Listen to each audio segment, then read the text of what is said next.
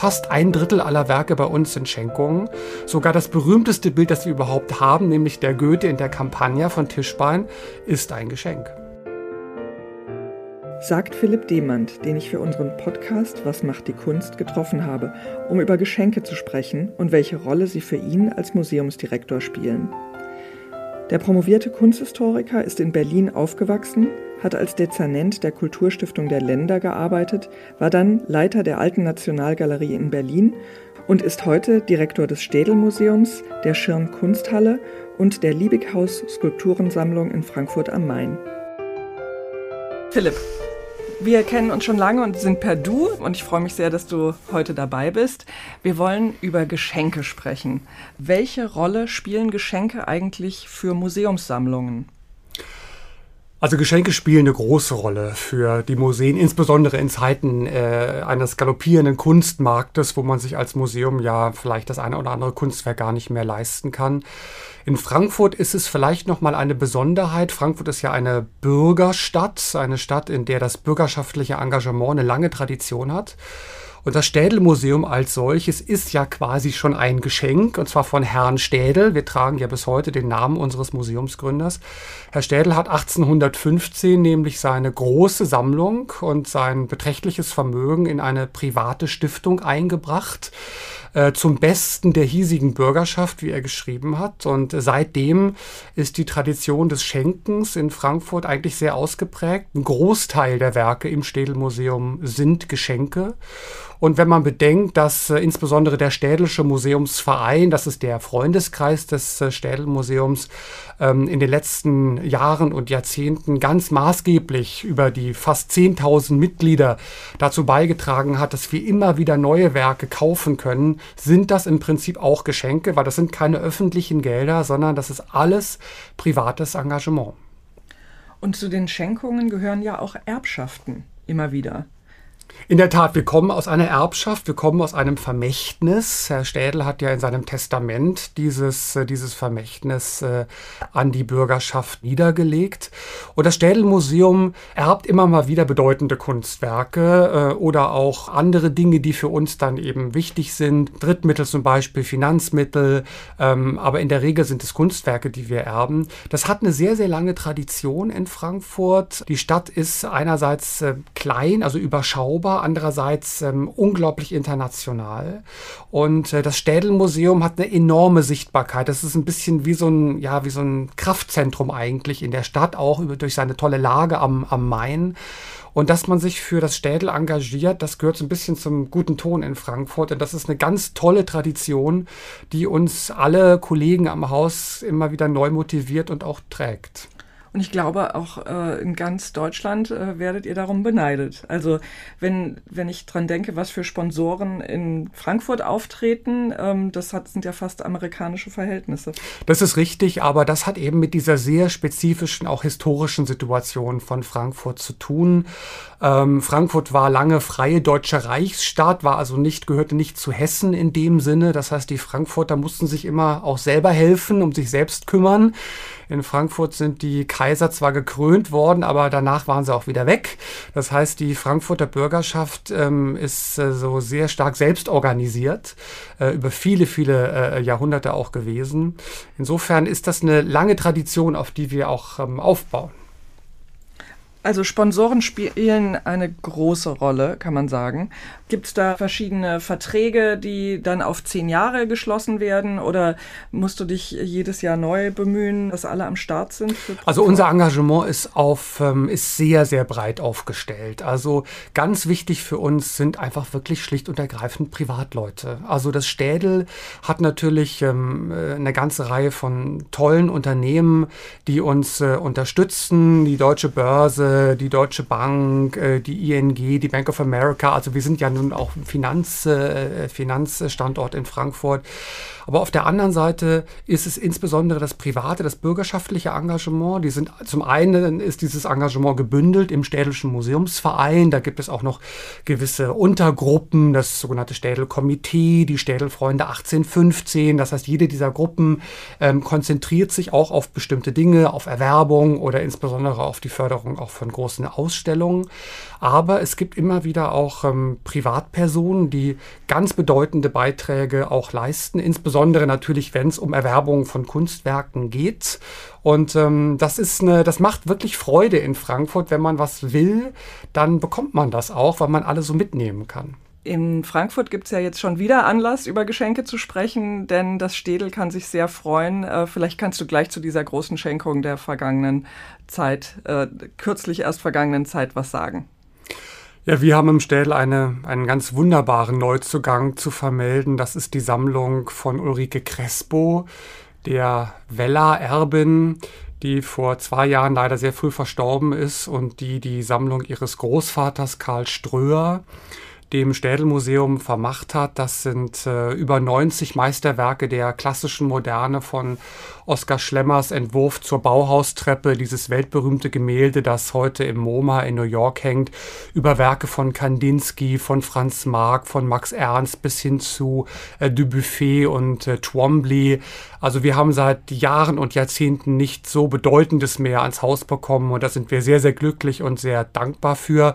Das hat ja in Frankfurt eine gewisse Tradition, dass man sich im Städelmuseum äh, engagiert und das ist eine Tradition, die Ulrike Crespo damit auf eine ganz wunderbare Art und Weise auch fortgeschrieben hat. Wie kommt es zu so einem Geschenk? Also da muss man ja irgendwie schon Beziehungen haben äh, oder Beziehungen pflegen.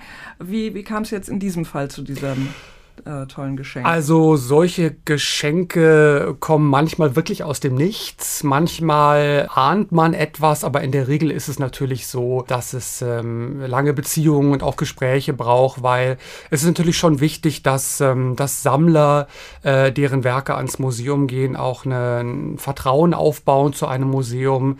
Äh, die meisten Sammler, denen ihre Kunst was bedeutet, die möchten natürlich auch, dass die Werke dann auch an das bestmögliche Museum kommen, wo sie eben auch dann auch betreut und aufbewahrt und auch ausgestellt ähm, werden. Im Fall von Ulrike Crespo war es so, dass ich ähm, die Frau Crespo eigentlich lange kannte, wie man sich halt so kennt in Frankfurt. Man trifft sich auf Veranstaltungen, eine unglaublich sympathische Frau gewesen. Und sie sagte mir mal, komm mich doch mal besuchen bei mir zu Hause. Ich wollte mal mit dir über die Sammlung meines Großvaters Karl Ströer sprechen, also dem Gründer von Vella.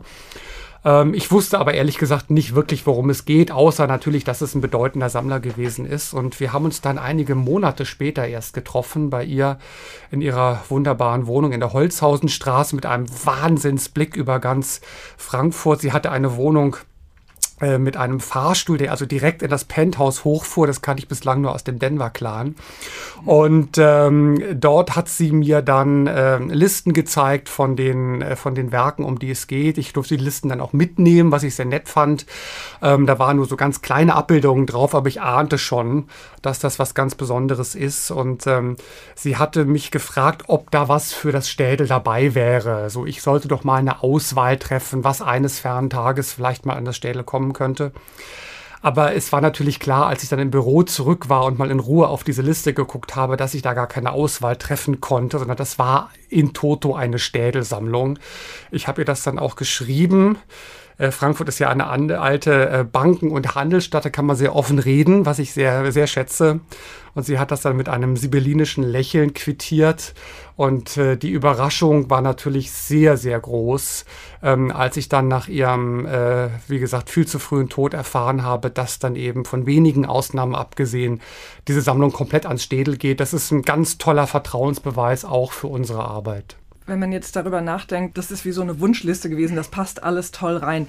Wie ist es denn ähm, ähm, bei Geschenken, die vielleicht nicht so toll reinpassen. Was wäre jetzt, also das ist nur eine theoretische Überlegung, aber was wäre jetzt, wenn jemand kommt und sagt, er hat eine tolle Sammlung, möchte die dem Museum überlassen und da sind drei ganz, ganz tolle, wichtige Sachen, die perfekt passen und dann aber, sagen wir mal, 40 sperrige Werke, die riesen viel Platz brauchen und vielleicht noch klimatisiert werden müssen und ähm, für die aber kein Platz oder kein Bedarf im Museum ist. Wie, wie gehst du mit sowas um? Oder ist das passiert sowas in der Wirklichkeit nicht? Das ist gar keine theoretische Frage, das passiert sogar relativ häufig. Ähm, und ähm, meine Strategie ist immer die radikale Transparenz, radikale Offenheit. Man, das wird auch sehr geschätzt übrigens, wenn Sie wirklich ganz klar sagen, dieses oder jenes Werk hätte eine Chance bei uns im Museum, auch in der Dauerausstellung und dieses oder jenes Werk eben nicht. Kein Sammler möchte ja fürs Depot schenken. Das versteht ja auch jeder. Ähm, insofern ist der Idealfall immer der, dass man zu Lebzeiten ins Gespräch kommt ähm, und darüber nachdenkt, welches Werk eigentlich für das Städelmuseum äh, passend wäre, welches Werk vielleicht auch eine Lücke schließt oder eine Gruppe ergänzt. Aber ich sage das den, äh, den Mäzenen unseres Hauses sehr, ähm, sehr offen, wenn Werke auch nicht passen. Und das wird auch sofort verstanden. Also da muss man, glaube ich, wirklich offen drüber, drüber sprechen, weil letzten Endes wollen alle ja nur das Beste. Wie können Stifter oder Stifterinnen ihre Wünsche ähm, dem Museum klar machen. Sie können sagen, ich möchte gerne, dass die, Muse die Sammlung gezeigt wird, aber sie muss also als Gesamtes gezeigt werden. Sie braucht einen eigenen Flügel, sie braucht, was weiß ich, der Flügel soll am besten noch nach mir benannt werden, bis hin zu, hier habt ihr meine Sachen, ihr könnt machen, was ihr wollt, ihr könnt auch was verkaufen, wenn ihr das Geld besser gebrauchen könnt. Gibt es in diesem Spektrum alles? Oder äh, was ist so der Normalfall? Also der Normalfall in Frankfurt ist der, dass ähm, die Mäzene unseres Hauses in der Regel ähm, mit einer wirklich außerordentlichen Großzügigkeit und auch Gelassenheit sich engagieren. Wir haben natürlich die Möglichkeit, ähm, zum Beispiel Saalpatenschaften zu vergeben. Das machen wir auch sehr gerne. Da sind eben bestimmte Unternehmen oder auch bestimmte Namen von Privatspendern mit bestimmten Sälen im Städelmuseum für einige Jahre oder auch äh, Jahrzehnte verbunden. Ähm, die meisten Spender allerdings ähm, spenden zwar nicht anonym, die freuen sich natürlich, wenn sie auch genannt werden, auch zum Beispiel am Labeltext des entsprechenden Kunstwerkes auch erwähnt werden. Andere möchten das vielleicht lieber auch ähm, gar nicht. Ähm, da ist eigentlich das gesamte Spektrum äh, bei uns ähm, äh, denkbar. Und ähm, es ist von Herrn Städel explizit vorgesehen in der Satzung unserer Stiftung, dass das Städel-Museum Kunstwerke verkaufen darf und sogar soll, um mit dem Geld bessere Kunstwerke zu kaufen. Das ist visionär, weil Herr Städel eben wusste, der Geschmack ändert sich, der Blick ändert sich, die Zuschreibungen von Kunstwerken können sich auch ändern. Und in der Tat ist insbesondere im 19. Jahrhundert sehr viel auch verkauft worden. Aber es ist vieles dazu gekommen und heute ist ein ganz großer Teil der Werke, die wir im Städelmuseum zeigen, geschenkt. Also fast ein Drittel aller Werke bei uns sind Schenkungen. Sogar das berühmteste Bild, das wir überhaupt haben, nämlich der Goethe in der Kampagne von Tischbein, ist ein Geschenk. Als du Leiter der Alten Nationalgalerie warst, hast du mir mal erzählt, dass es dort ein Gemälde von Sorolla gab, das dann aber leider verkauft wurde. Ganz legitim. Ja. Dafür, wie ging es dann weiter? Das hatte ja noch ein tragisches Ende. Ja, das ist, äh, das waren sogar zwei Gemälde von Joaquin Sorolla, also dem wichtigsten äh, spanischen Impressionisten. Also der ist in Spanien so berühmt wie hier Max Liebermann oder Monet in Frankreich. Und ähm, diese Werke hielt man in den, in den späten 20er Jahren für entbehrlich und hat sie dann verkauft, um mit dem Geld ähm, einen Van Gogh äh, zu kaufen. Und dieser Van Gogh ähm, äh, ist dann nur wenige Jahre später in der Aktion Entartete Kunst äh, von den Nazis der Nationalgalerie wieder weggenommen worden, sodass sowohl die Soroyas verloren waren als auch der Van Gogh. Ein kleiner Hinweis darauf, dass man sich das sehr gut überlegen sollte als Museumsdirektor, ob man Kunstwerke verkauft. Ich habe vor einigen Jahren, da war ich noch Leiter der Alten Nationalgalerie, ähm, eines dieser beiden Gemälde in der Sorolla-Ausstellung in München in der, in der Kunsthalle gesehen und das ist bittersweet, wenn man dann davor steht und weiß, dass äh, das war mal in Deutschland, weil spanische Malerei ist in deutschen Museen eigentlich überhaupt nicht vertreten. Ja. Also man muss wirklich bei Verkäufen sehr vorsichtig sein. Wir haben aber immer wieder auch mal ähm, äh, Schenkungen, wo die Schenker das explizit auch anbieten. Wir haben jetzt äh, gerade wieder zum Beispiel eine, eine hochbedeutende Schenkung bekommen äh, von elf Frühwerken von Georg Baselitz. Das ist von einer, von einer Mäzenin, Dorette Stab vom Bodensee uns geschenkt worden. Aber dafür war für mich von vornherein klar, das sind Werke, die will ich unbedingt behalten, weil wir haben eine der wichtigsten Sammlungen weltweit Zeit äh, von Werken von Georg Baselitz, vor allem aus den 60er Jahren. Da würde ich jetzt nicht sagen, naja, jetzt habe ich schon so und so viel, da verkaufe ich mal eins. Die Werke sollen zusammenbleiben, weil die Gruppe und gerade diese Qualität dieser Gruppe ist natürlich was ganz Besonderes was Entdeckungen angeht, als du am Städel angefangen hast, also vor sechs Jahren, ähm, gab es da auch ein Depot, in dem noch richtig Entdeckungen zu machen waren, Sachen, die du rausgeholt hast, die äh, davor ähm, irgendwie vergessen waren? Also im Städelmuseum ist die Situation anders als in der Nationalgalerie. Die Sammlung ist kleiner, ähm, die Sammlung ist sehr hochkarätig und der, im Städel ist anders gesammelt worden als in Berlin. Das Städel ist ein Bürgermuseum. Das ist kein städtisches, kein staatliches Museum, sondern seit 1815 eine Privatstiftung, die sich bis heute zu fast 90 Prozent auch privat finanziert.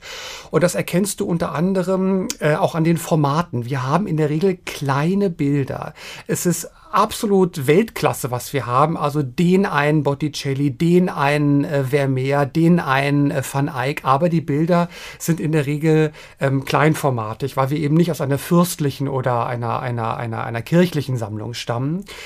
Die, ähm, äh, das Städelmuseum hat in der Regel von einigen Ausnahmen abgesehen nicht in großen Gruppen gesammelt, sondern immer von jedem Künstler ein Meisterwerk. Das heißt, die Depots bei uns sind nicht, wie man es in der Nationalgalerie kennt, wo du runterkommst und, und hunderte, tausende von Gemälden siehst, die halt einfach irgendwann so um 1900 mal in die Nationalgalerie so reingespült worden sind, sondern es ist viel ausgewählter. Aber man kann natürlich immer wieder ganz, ganz tolle Entdeckungen machen, auch im Städelmuseum. Museum. Wir haben vor einigen Jahren ein Gemälde von Jérôme, also dem berühmten Orientalisten, dem Salonmaler, ähm, äh, im Städelmuseum entdeckt, komplett verdreckt. Ein, ein heiliger Hieronymus, der an einen Löwen gelehnt eingeschlafen ist. Ein unglaubliches Bild. Das war nicht mal inventarisiert. Wir haben das dann reinigen lassen. Das war eine Riesenentdeckung. Aber mein Thema sind ja auch immer die Künstlerinnen gewesen und das, was äh, die inzwischen ja legendäre Lotte Laserstein in Berlin ist, das ist Ottilie Röderstein in Frankfurt, eine Künstlerin, die eine unglaubliche Prominenz um 1900 in Frankfurt gehabt hat, die alles, was Rang und Namen hat, porträtiert hat. Von der besitzen wir Dutzende Werke im Städel und die waren fast alle im Depot. Und wir werden Ottilie Röderstein jetzt demnächst mal mit einer großen Retrospektive ehren. Man kann durchaus vor allem in der ersten Hälfte des 20. Jahrhunderts noch viele ganz tolle Entdeckungen machen. Und vor allem von Künstlerinnen. Also auch an der Wiederentdeckung von Lotte Laserstein warst du ja beteiligt. Damals warst du an der Kulturstiftung der Länder und dieses tolle Bild Abend über Potsdam kam bei einer Auktion. Du durftest ja dann ähm, äh, das sozusagen vermitteln an die ja. Nationalgalerie. Das also im, im, im Nachhinein, man denkt ja immer mal so drüber nach, was für Wendepunkte man so im Leben gehabt hat. Und ich verdanke dieser Lotte Laserstein eigentlich ähm, nicht zuletzt ähm, den Umstand, dass ich heute da bin, wo ich bin. Ich hatte ähm, äh, diese Ausstellung gesehen, das ist viele, viele Jahre her, im verborgenen Museum, die Anna-Carola Krause damals kuratiert hatte und war also völlig perplex ob dieser unglaublichen Qualität dieser Künstlerin. Und einige Jahre später blätterte ich in der Kulturstiftung der Länder einen Auktionskatalog durch, wo das Hauptwerk von ihr, der Abend über Potsdam, auftauchte und ich war also völlig sprachlos. Ich habe dann in der Nationalgalerie angerufen, habe gesagt, das ist ein Wahnsinnsbild, eine ganz tolle Künstlerin, das müsst ihr unbedingt kaufen. Und die waren auch interessiert an dem Bild, aber hatten kein Geld, wie es eben immer so ist äh, in, der, in, in, in, der, in der öffentlichen Hand. Und ich habe damals innerhalb kürzester Zeit Himmel und Hölle in Bewegung gesetzt und Privatspender und, und, äh, und dem Bundeskulturminister und Stiftungen, natürlich auch die Kulturstiftung der Länder ins Boot geholt, um dieses Werk dann zu ersteigern, das sehr, sehr teuer geworden ist, weil da eben auch Privatsammler drauf geboten haben. Und ähm, dieser Ankauf dieses Hauptwerkes dieser vergessenen jüdischen Künstlerin, das war so ein bisschen wie so ein Fanal. Also das hat eigentlich die Wiederentdeckung von Lotte Laserstein dann eingeläutet. Und man muss sagen, das ist der, der Moment gewesen, ähm, ähm, in dem ich als Dezernent in der Kulturstiftung der Länder eben auch dann diesen engen Kontakt zur Nationalgalerie bekommen habe und dann eben auch die entsprechenden ähm, äh, Protagonisten dort, natürlich insbesondere Udo Kittelmann, kennengelernt habe. Und als dann einige Monate oder glaube ich ein Jahr später die Stelle der alten Nationalgalerie frei wurde, kannte man eben mein Gesicht schon und wusste auch, wofür ich so stehe. Gerade dieses Thema der Kanonerweiterung, Kanonhinterfragung. Das heißt, ohne Lotte Laserstein wäre ich, glaube ich, weder Leiter der alten Nationalgalerie noch Direktor des Städelmuseums geworden. Und wenn man jetzt heute in die neue Nationalgalerie geht, hast du ja sicher jetzt auch kürzlich gesehen in der Neuhängung, ähm, spielt Lotte Laserstein ja so eine ganz das ist quasi das Auftaktbild, ja. ja. Das, ist, äh, das ist nicht zu Unrecht. Wir haben sie dann mit einer äh, großen Retrospektive auch vor, vor zwei Jahren äh, gewürdigt im Städel, die danach auch in Berlin zu sehen war und dann auch noch in Kiel. Also man kann gerade im Bereich der Künstlerinnen immer wieder richtig, richtig tolle Entdeckungen machen. Gibt es was, was du dir wünschen würdest, was im Städel noch super in die Sammlung passen würde, was noch einen neuen ähm, Akzent setzen würde, vielleicht gerade bei Künstlerinnen, weil das ist ja immer noch ein Thema, dass die Sammlungen haben zwar hier und da eine Künstlerin in der Vergangenheit, aber doch immer noch in der großen Minderheit. Also wir haben natürlich eine ganze Reihe von Künstlerinnen auf unserer Wunschliste. Louise Nevelson ist so ein Name, Marlene Dumas zum Beispiel würde ich sehr, sehr gerne kaufen. Ähm, ich habe natürlich immer auch Wünsche, was so den Bereich der, der Kunst der 70er, 80er, 90er Jahre angeht. Da war man ein bisschen zu spät dran, leider. Also ein Peter Deuk zum Beispiel oder ein toller Hockney, das fehlt uns eigentlich in der Sammlung. Im Altmeisterbereich kann man wenig Hochkarätiges noch ähm, dazu kaufen, weil der Markt einfach leergefegt ist.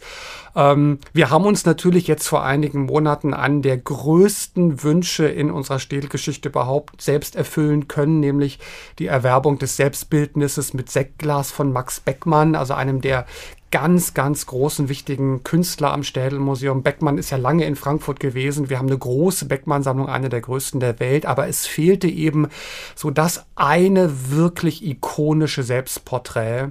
Und äh, das ist ein Bild, das seit fast 100 Jahren im Privatbesitz der gleichen Familie gewesen ist und dass die sich entschieden haben, dieses Bild, nachdem sich alle Museen und Privatsammler auf der ganzen Welt wirklich die Finger geleckt haben, zu einem wirklich einem zu einem Preis zu veräußern, der sicherlich sehr sehr hoch war, aber der trotzdem eigentlich fast einem Geschenk gleichkommt. Ähm, das ist für mich eine Sternstunde gewesen. Also wenn man es wirklich schafft, eine so hochkarätige Sammlung wie die des Städelmuseums nochmal so zu schärfen mit einem einem wirklich maßgeblichen Bild. Das ist immer toll. Lücken haben wir im Bereich der neuen Sachlichkeit und, äh, und auch des Surrealismus. Das wurde in den 20er, 30er Jahren am Städel nicht so sehr gesammelt. Man hat sich stärker auf den Expressionismus äh, konzentriert. Also so ein schönes Selbstporträt von äh, Otto Dix oder so ein Christian Schad, da würde ich nicht Nein sagen. Ich wollte noch mal ganz kurz auf, den, ähm, auf diese Sache mit den Verkäufen ähm, zurückkommen. Gibt es den Fall äh, in deiner Karriere in den letzten sechs Jahren, dass ähm, Sammler gesagt oder Sammlerinnen gesagt haben, hier ist etwas, such dir was raus, verkauf den Rest. Also, oder kommt das nicht vor. Also die Verkäufe aus, sagen wir mal, aus, also als Teil eines Geschenkkonvoluts würde mich interessieren. Mich würde aber auch interessieren, wie üblich sind Verkäufe aus Museen, wenn es denn die Satzung gestattet, also auch im Städel. Wie, wie oft kommen Verkäufe überhaupt vor? Also wir haben, wenn ich das richtig sehe, am Städel in der zweiten Hälfte des 20. Jahrhunderts keine Kunstwerke mehr verkauft. Ähm, das ist immer auch ein schwieriges Signal, weil natürlich jeder Stifter, jeder Schenker ähm, damit rechnen muss, dass wenn sich der Geschmack mal ändert oder die Kassen leer sind, möglicherweise dann eben äh, zu dem Instrument des Kunstverkaufs gegriffen wird. Ähm, und noch dazu muss man eben wissen, dass wir Kunstwerke nur dann verkaufen, wenn wir damit eben besser bessere Kunstwerke kaufen dürfen oder wollen. Und bei einer Sammlung, die schon so hochkarätig ist, was willst du dann verkaufen? Das macht man eigentlich nicht. Ähm, es ist natürlich so, dass wenn wir zum Beispiel über eine Erbschaft einen Konvolut erben würden von Kunstwerken, von denen einige dabei sind, wo man ganz klar sagen muss, äh, die hätten im Städelmuseum möglicherweise keine große Chance in der Dauerausstellung, ähm, dann könnte man über Verkäufe nachdenken. Wir dürften das natürlich auch. Auf der anderen Seite muss man ganz offen sagen, sagen, Kunstwerke, die im Städel keine Chance haben, sind auf dem Markt in der Regel auch nicht viel wert. Ja, insofern kann man da große Blumentöpfe eigentlich nicht gewinnen. Außerdem muss man schon auch sagen, dass in den Statuten, die die deutschen Museen sich gegeben haben, das eigentlich ähm, in Anführungszeichen untersagt oder nicht gewünscht ist, dass Museen Kunstwerke verkaufen. Museen sind Archive, ja, also ähm, das ist ein, das ist ein wichtiger Vergleich. Also auch ein Archiv, auch eine, eine, eine Staatsbibliothek sollte ein Buch nicht verkaufen, nur weil es 50 Jahre nicht mehr ausgeliehen worden ist, sondern wir sind dazu da, auch ein, auch ein kulturelles Erbe zu bewahren und nicht tagesaktuell auf bestimmte Strömungen und Stimmungen zu reagieren. Ja, das sehe ich auch so. Das Museum als irgendwie als Bildgedächtnis. Ort, ja, ja, als Bildgedächtnis und als, als etwas, was einfach eine Sicherheit ausstrahlt. Genau. Ich glaube, man muss sich auch von der Vorstellung lösen, dass die Depots der Museen gigantische Keller sind, in denen Milliarden von Bildern vor sich hin verstauben. So ist das nicht. Depots sind lebendige Orte. Also das Depot ist unser Magazin, mit dem wir arbeiten. Das ist nicht der Keller, sondern das ist die Basis, auf der wir stehen. Und ähm, deswegen ähm, ist es eben wichtig, dass man auch als Museumsdirektor äh, alle Bestände gut kennt, auch immer wieder neu befragt. Aber wir sind ja in Frankfurt an unseren Häusern auch Benchmark im Bereich der Digitalisierung. Das heißt, unsere Depots sind auch deswegen keine toten Orte, weil unsere Sammlung online zugänglich ist. Das heißt, alles das, was nicht unmittelbar an der Wand hängt, ist online zu sehen.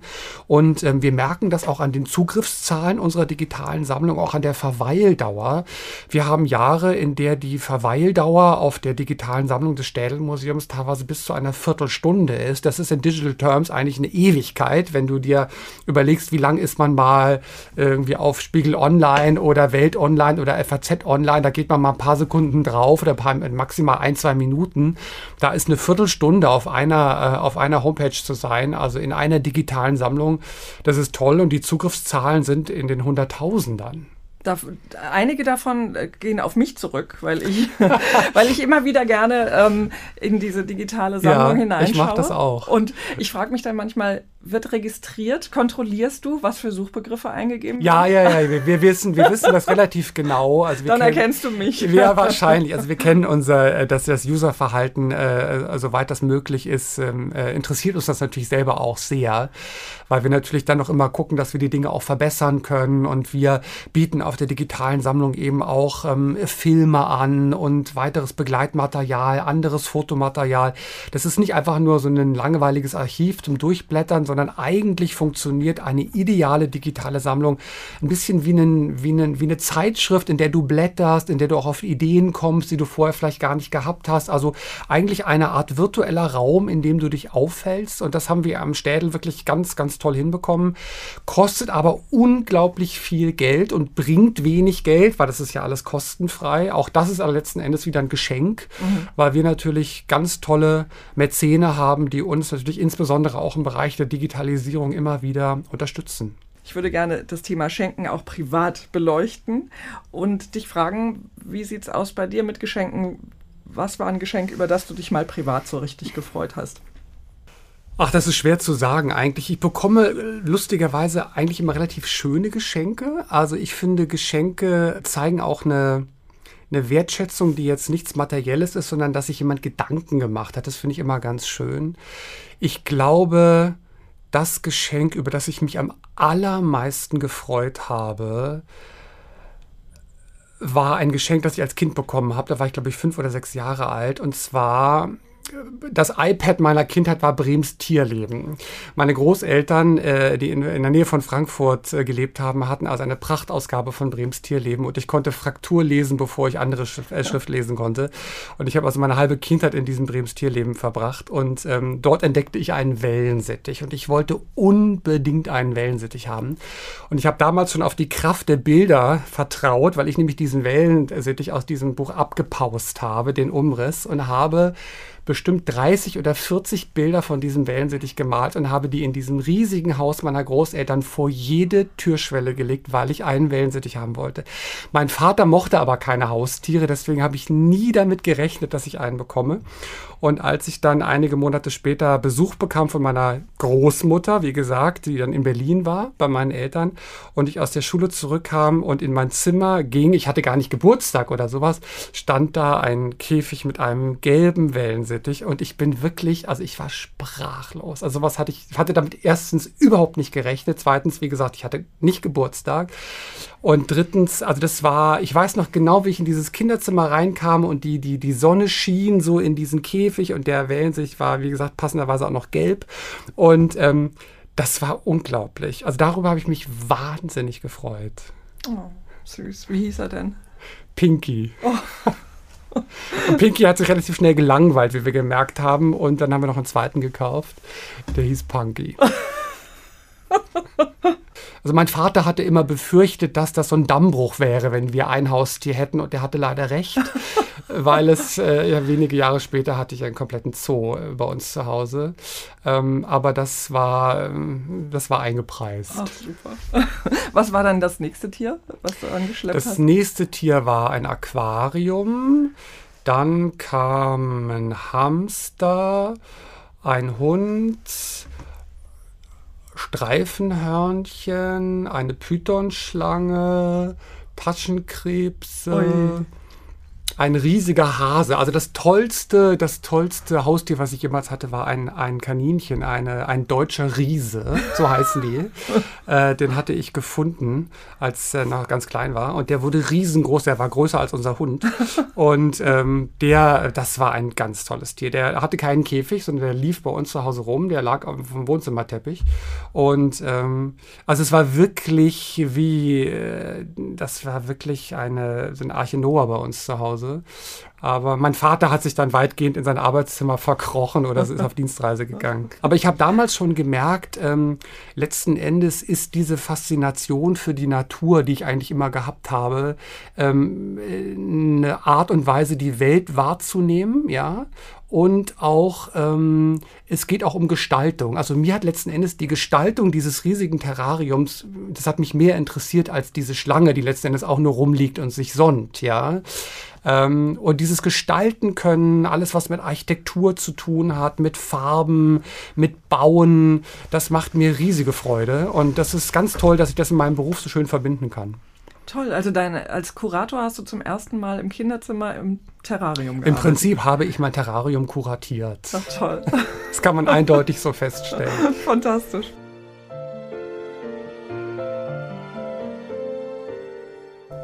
Wenn du eine Zeitreise machen könntest, wohin und in welche Zeit würdest du reisen? Das ist eine gute Frage. Also mich haben diese, diese Epochenumbrüche immer sehr interessiert. So diese Zeit um 1800, was da so zwischen der französischen Revolution und dem Beginn der Restauration passiert in Deutschland. Das ist etwas, was mich immer fasziniert hat. Die Zeit um 1900 ist auch wieder so ein Epochenumbruch, wo unglaublich viel eigentlich auch auf den Weg gebracht wird, im Guten wie im Schlechten, was uns heute beschäftigt. Denke immer mal wieder, wenn ich so durch die deutschen Städte fahre, dass ich sehr gerne mal Deutschland sehen würde, bevor eben die Folgen des Zweiten Weltkrieges den Deutschland vom Zaum gebrochen hat, dann die deutschen Städte wirklich dann teilweise dem Erdboden gleich gemacht haben. Manchmal, ich bin ja in West-Berlin groß geworden, denke ich, ich bin so ein bisschen fünf Jahre zu jung. Ich würde ganz gerne so die 80er Jahre in Berlin, da war ich noch so, war ich klein, da war ich noch nicht in Kreuzberg. Ähm, das würde mich auch interessieren, wie das eigentlich so gewesen ist, die 70er, 80er Jahre in Berlin. Also es gibt so die eine oder andere Epoche, die mich durchaus reizen würde. Was ist dein wichtigstes Werkzeug? Mein wichtigstes Werkzeug, ja, zum einen als Museumsdirektor glaube ich meine Augen. Man muss einfach wirklich sehr, sehr viel sehen. Wir müssen als Museumsdirektoren und Kuratoren ja permanent Entscheidungen treffen, weil Museum bedeutet auswählen. Ja, wir können ja nicht das gesamte Kunstschaffen weltweit abbilden, auch wenn man das natürlich irgendwie ein Stück weit immer versucht ich glaube, so eine Mischung aus einem, aus einem geübten Auge und so einem Bauchgefühl. Wenn du ein Tier wärst, welches Tier wärst du? Ich ähm, wäre möglicherweise ein Kater. Ich habe eine große Sympathie für Kater. Also in einem, in einem guten Haushalt ein Kater zu sein, mit Freigang natürlich, das, ähm, das wäre, glaube ich, gut. Was ist deine Lieblingsfarbe? Meine Lieblingsfarbe, da habe ich eine ganz klare Antwort, ist Celadon. Das ist für diejenigen, die es nicht wissen, so eine merkwürdige Mischung aus Grau-Grün. Der Name kommt von einem Schäferroman des 18., des 17. Jahrhunderts, von einem Hirten, der ein so ein blassgrünes Gewand hat. Und ich bin auf diese Farbe gekommen über die Bauhauskeramik der 20er, 30er Jahre von der KPM, die es in diesem Grünton gibt, die ich sammle privat, eine große Sammlung davon. Und das ist eine wahnsinnig schöne Farbe, mit der man unglaublich viel machen kann. Auch im, im Interior-Bereich, also so ein blasses Graugrün. Klingt wenig spektakulär, aber achten Sie auf Celadon. Hast du einen wiederkehrenden Traum? Ja, ich habe lustigerweise sowohl einen wiederkehrenden guten Traum als auch einen wiederkehrenden Albtraum. Äh, der wiederkehrende Albtraum, den habe ich schon ganz lange, ist der, dass ich Züge verpasse oder aber noch schlimmer in Züge steige, die dann in die falsche Richtung fahren. Das kommt immer wieder. Ist mir noch nie passiert in meinem Leben, aber äh, Züge, das ist schwierig. Ich hatte so eine Mutter, die sehr, ähm, äh, die furchtbare Angst hatte, Züge zu verpassen. Das hat sie mir wahrscheinlich, das Trauma hat sie mir weitergegeben. Das, äh, da gibt es Varianten von diesem Traum, dass ich zum Beispiel versuche, eine Nummer zu wählen auf dem Handy und mich immer vertippe. Und ich weiß aber, dass es ganz dringend ist, diese Nummer zu wählen. Und ein guter Traum, der immer wiederkehrt, ist, ich träume immer mal wieder, dass ich in Wohnungen oder in Häusern, in denen ich wohne, Räume entdecke, von denen ich gar nicht wusste, dass es sie gibt. Und das finde ich immer, eigentlich klingt, und es klingt unspektakulär, aber ähm, ich wache immer auf und bin immer ganz begeistert davon, dass ich Räume gefunden habe, von denen ich nicht wusste, dass es sie gibt. Die sind in der Regel leer, aber man kann damit eben dann was machen, was ich natürlich toll finde. Ähm, aber das kommt immer mal wieder vor. Zu welchem Thema würdest du gern mal eine ganze Ausgabe der Weltkunst sehen? Ich glaube zum Thema Skulptur.